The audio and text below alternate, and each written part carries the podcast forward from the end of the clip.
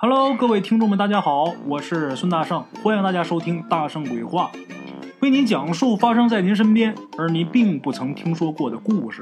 每天晚上，《大圣鬼话》与您不见不散。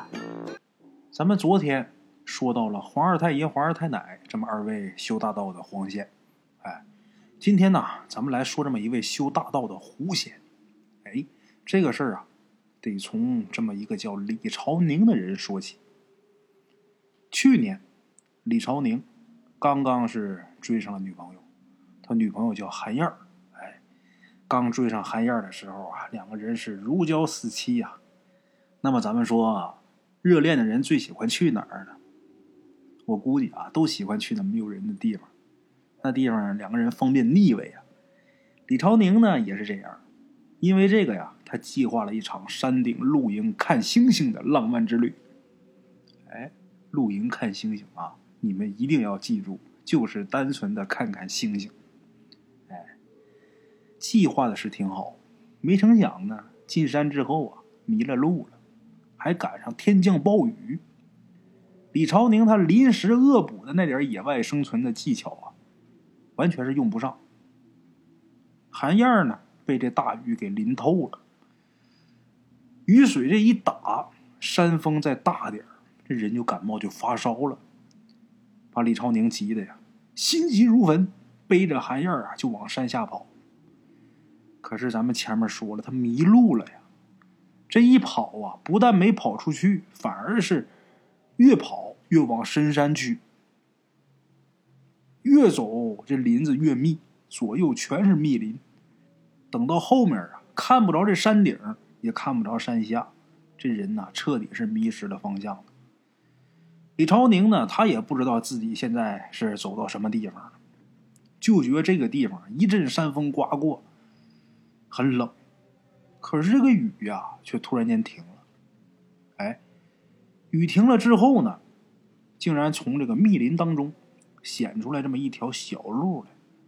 顺着这条路啊，没走多久，他就看到一处梨院竹屋，篱笆小院这房子。啊是竹子搭的。话说雨后菊草兰花，娇艳吐翠。看这个小竹屋啊，这窗户什么弄的是特别古朴，哎，可见呐，居住之人呐，不是俗人。李朝宁呢，现在对于他来说，最重要的事情是让韩燕退烧。这个地方景色再美，他也没有心情看呢。直接奔这个竹门而去。到那之后，他本想先拍门，先敲门呢，可是还没等拍门呢，这门吱呀一声开了，打里边啊走出一个晃头晃脑的小老头。这个晃头晃脑，他是逍遥自在的意思啊，这可不是那阿尔兹海默症那个晃啊，那个是抖了，这个是逍遥自在的意思。出门这小老头正好和李朝宁啊碰了个对面。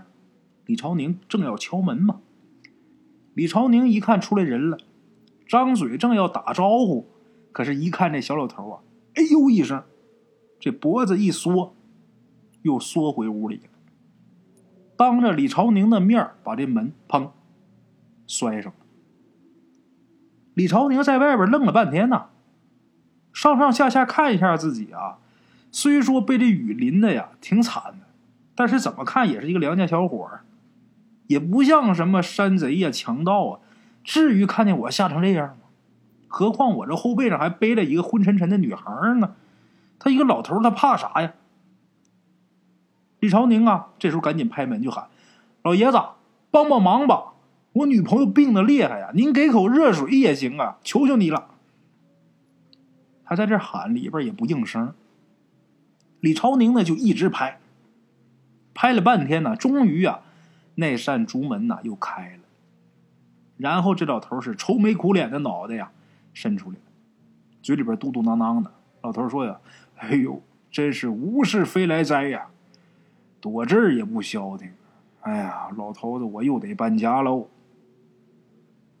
虽然说这老头嘴上不情愿，可是这老头啊也真是个热心肠，指着屋里边角落的一张竹榻，让李朝宁啊把韩燕先放躺下。然后这老爷子过去搭韩燕这个脉，看那架势啊，这手势轻车熟路啊，没成想这老头还是个大夫。李朝宁这时候擦了一把汗呐，谢天谢地呀！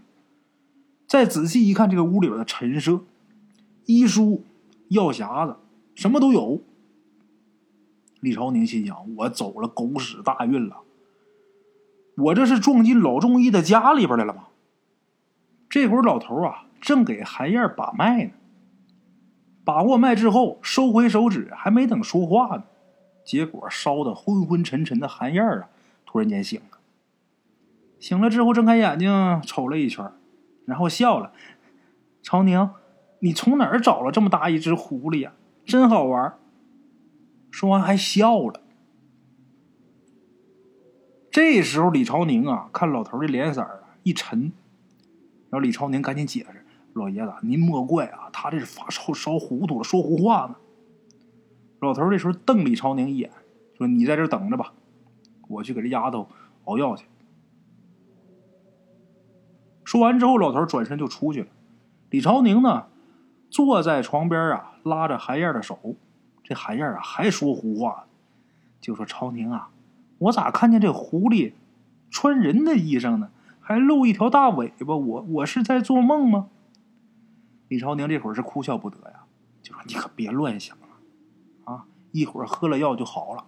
人家老爷子那可是救命的好人呐，好心人呐，人家是。”你可别瞎说，这人家生气。你说再把咱俩给撵出去就坏了。咱们简短解说啊。韩燕喝了老头的汤药，喝完之后出了一身透汗，这脸色啊，慢慢就好了，这烧啊也退了。到了傍晚时分呐，韩燕又醒过来了。醒过来之后，李朝宁啊，跟他解释了一下现在的情况。韩燕呢，嘴上啊也跟老头道谢，嘴上说着谢谢，可是他这眼睛啊，眼神不对，这眼神啊，总是偷偷的盯着老头。过了一会儿，韩燕啊，他借口要去厕所，然后拉着李朝宁啊，在外边悄悄的就说：“这个韩燕说呀，不知道他是因为病的眼花了，还是……”真遇上怪事怎么的呢？他现在看这个老头这个大夫，他这身后啊，还是有一条大尾巴。李朝宁刚开始的时候还笑他，就说呀：“你别闹了，那好好的一个老中医大夫，怎么就长尾巴了？”可是再看韩燕这个神情啊，不像是撒谎开玩笑。李朝宁这个心里边也开始打鼓。为什么？因为这个地方，这个地方是哪儿？这老头是什么人？老头怎么会在深山里边？这地方渺无人烟呐！他就是老中医，谁来这儿找他看病？难道这老头真是山精妖怪变的吗？可是老头这会儿对两个人有救命的恩情。他俩这会儿也不能拔腿就跑，再一个是什么呢？你跑，你往哪儿跑？出山的路他俩不知道，他俩是迷路走这来的，怎么办？正犹豫着呢，这时候忽然间听见呐，屋里边老头咳嗽一声：“ 你们俩进来讲话吧，我呀绝无害人之意，我还怕你们呢。”老头咳嗽一声，说这么一句话，这俩人散吧拉筋的进屋了。这个韩燕啊，刚开始的时候啊，还挺害怕的，不敢直接看这老头，拿眼睛的余光啊，偷偷的看老头身后这个大尾巴，甩来甩去。看着看着，结果他居然扑哧一声笑出来，把这老头弄得很尴尬。老头啊，叹了一口气。跟他们俩人说，就说呀，这丫头啊，她说的没错，我确非人类，我是山中的仙狐。这丫头啊，她病重那会儿阳火弱，她能看见我真身，不足为奇。这会儿她病好了还能看见呢，是因为我配药的时候啊，用了一些灵草。我用灵草是为了让她这病啊快点好。这个灵草呢，是让她这个病好的快了，可是啊，也开了她一丝天眼。没事啊，过些日子你就看不着这种怪事了，你不用担心见鬼见神的啊。老头说这么一番话，大概是这老头啊长得面善，再加上韩燕啊，他刚才这一笑啊，尴尬紧张的这个氛围啊就缓解了很多。可是李朝宁啊。还是觉得不可思议。后来呢，李朝宁忍不住就问这老头就是说：“那老神仙，您为什么独居在这大山当中啊？您为啥不去外边的世界？有好多故事里这个，呃，狐仙呐、蛇精啊，都能呼风唤雨，特别得意啊。您老有医术啊，您要是出了山，那风光无限呢。”这时候，这位胡衣老头脑袋晃得跟拨浪鼓似的。哎，不可不可呀！我老头发了誓了，再不下山入世了。我现在啊，只在山中啊救些兽类，慢慢修行就罢了了。为什么老头这么说呢？这个修大道啊，你想得道快一点，你看为什么？那么多野仙啊，他附到人身上给人治病，因为给人治病啊，他这个道行长得快。老头呢，现在就在山中，他不救人救兽，那当然啊，他这道行长就慢。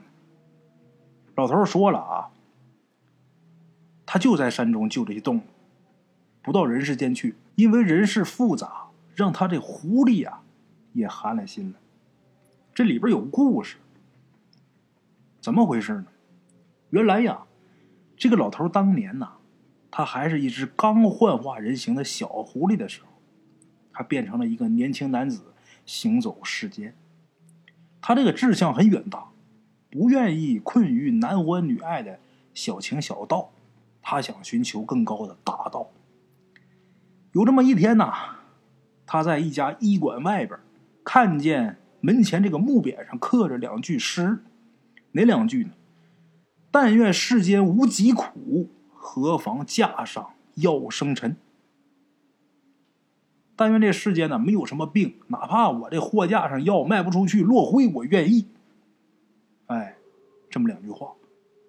看到这两句诗的时候，一时间他就觉得茅塞顿开。他心想：行医济世，那不就是他追寻的修行大道吗？因此啊，他呢就拜了这家医馆的大夫张先生，拜到他门下学习医术。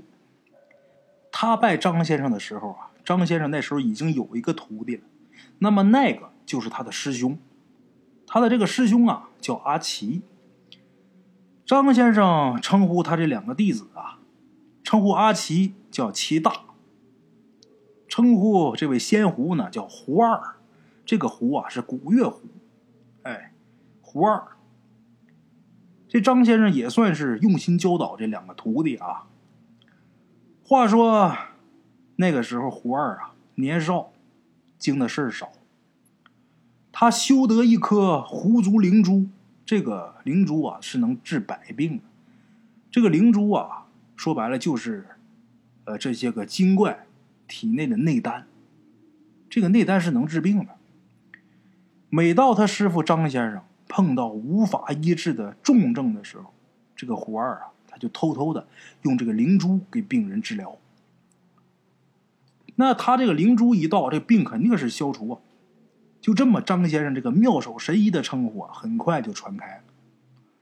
咱说胡二呢，他好灵力救人，功劳名声却都归了他师傅，但是胡二一点没觉着自己吃亏。他还很欣慰。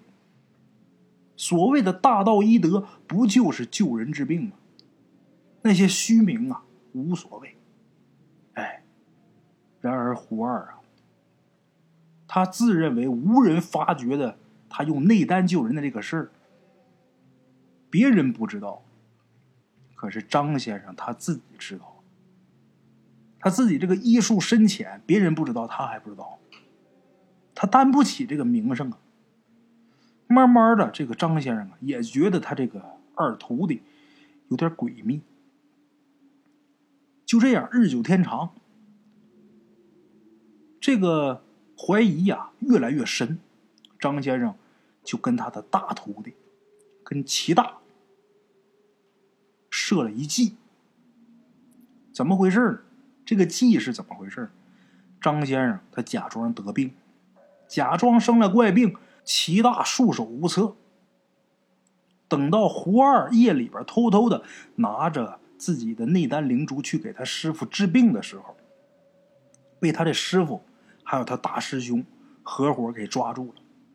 抓了他之后，还抢了他的灵珠，然后说他是妖邪，居心叵测，定非善类。但是念在师徒一场，跟他大师兄也算是师兄弟情分上，所以说让胡二啊自己走吧，要不然就请道士来降服他。这个胡二啊，悲伤离去，他的那个灵珠啊，被张先生攥在手里不还他，胡二呢自己也认了。他心想啊，我是胡，我医术啊也比较低浅，我就学了师傅的一点皮毛。这个灵珠啊，他既能济世救人，那么说在张先生手里边济世救人，比在我手里边用处也许更大，因为他是医生啊。这病人去找他，这个灵珠啊。能起到作用，这是我的目的。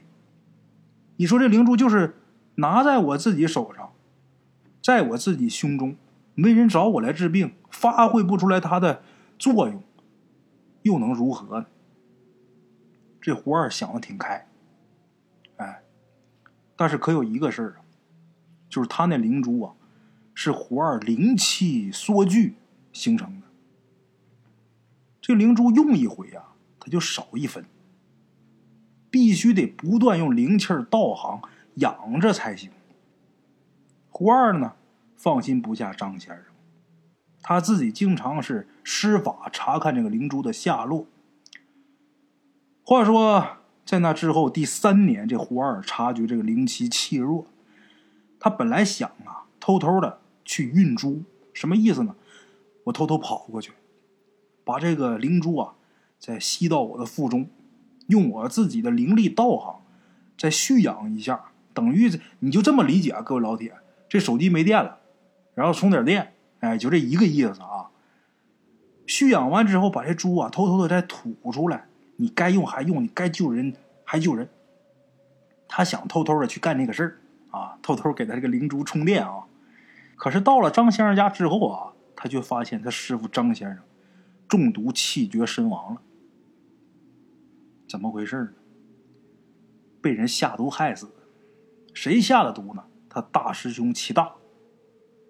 这个齐大呀，嫉妒他师傅。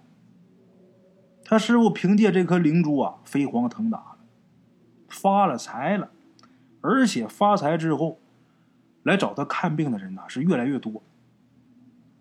但是他有钱了这会儿啊，寻常百姓他就不看了，他给看的不是达官就是显贵。哎，平民百姓也来呀？怎么办？让齐大去给医治。这颗灵珠啊，从来是不到齐大的手，因为张先生得用这个灵珠啊，给这些达官显贵治病。齐大整天给普通老百姓看病，那能挣多少钱？哎，他师傅挣大头，他瞅着来气，就这么的给他师傅下了毒了。毒死张先生之后。这灵珠，齐大自己一个人据为己有。那么说，胡二知道这个事儿，他有没有把这个齐大给杀死，给他师傅报仇呢？没有。胡二对他这个师傅张先生有情也有恨。那个时候啊，胡二道心不稳，他也不知道这个事儿啊，他该怎么办。因此，他没有直接为难齐大，替师傅报仇。他就是追随这个灵珠的下落，暗地里边跟着齐大。咱们说这齐大得了灵珠以后啊，那改头换面，自称是华佗后人，包治百病，真风光啊！可是风光了三五年之后，他自己倒是没有察觉，这颗灵珠已然是没有了灵力呀。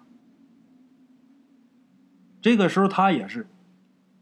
给人看病的都是达官显贵，普通老百姓压根儿你门也没有啊！哎，我干你这个活咱说我挣一两，我干那活我挣一百两，同样的耗时耗力，我肯定挣那一百两。齐大当时跟他师傅当年打法是一模一样。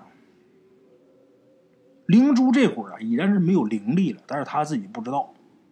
当时就有这么一朝斩相。他们家有这么一个小姐呀，生病，找到齐大，这齐大去给小姐看病。齐大平时用这灵珠啊，给人治病的时候，旁边是不能有人的，这玩意儿不能让人看见，这要让人看见那不坏了。不抢你也得惦记你。另外一个，你治病你靠的是这个，得说你医术不行，所以说他用灵珠治病的时候，旁边是不能有人的。这回也是如此。齐大一个人呐，在小姐闺房里边忙活了一个多时辰，小姐这个病也没治好。这姑娘她爹，当朝的宰相知道之后，那气坏了，说他你欺世盗名啊，图谋不轨呀！你在我姑娘闺房里边忙活一个多时辰，俩小时，这病压根一点没治，你在这干嘛呢？这两个小时你干嘛了？生气。那宰相想治你，说治你就治你，随便安了个罪名，给他下了大狱，定了一个杀头的罪。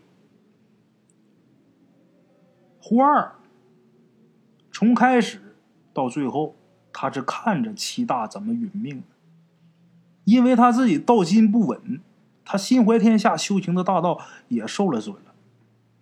从此之后啊，他这个修行上就变得缓慢了。原本青年那个模样啊，小伙子那样子，也变成了如今老头子的容貌。可是胡二呢，打定主意，人间凶险呐，以后啊，他再也不肯入世救人了。哎，这千百年来，也曾经有人呐，偶遇到胡二相助，可是这千百年来无一例外，什么呢？就是这些人，胡二给他们。把病治愈之后啊，他又登门为贵人求药。哎，你要不给，对方就翻脸无情。胡二这会儿得这么说，他对人类啊是又恨又怕，躲在这个深山里边啊，就是想藏着不被人家发现。可是没想到，又被这对小情侣给找上门来了。说到这儿，这老头胡二是哀叹连连。老头说呀：“哎呀，可惜我这宝地了。我老头子心软救了你们呐，可是这我等于是给我自己招大麻烦呢。你们走以后啊，我还得搬家。”李朝宁和韩燕啊，听完老胡仙说完这番话之后，他俩都保证，就说我俩绝对不会跟外人说。哎呦！绝对不会打扰，呃，胡二您老神仙的清静。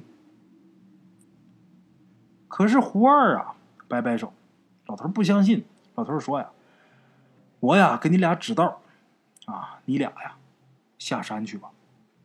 你俩走了以后啊，也别惦记着回来找我，你们根本找不着。你们走，我就搬家。”哎，话说李朝宁跟韩燕得遇胡一。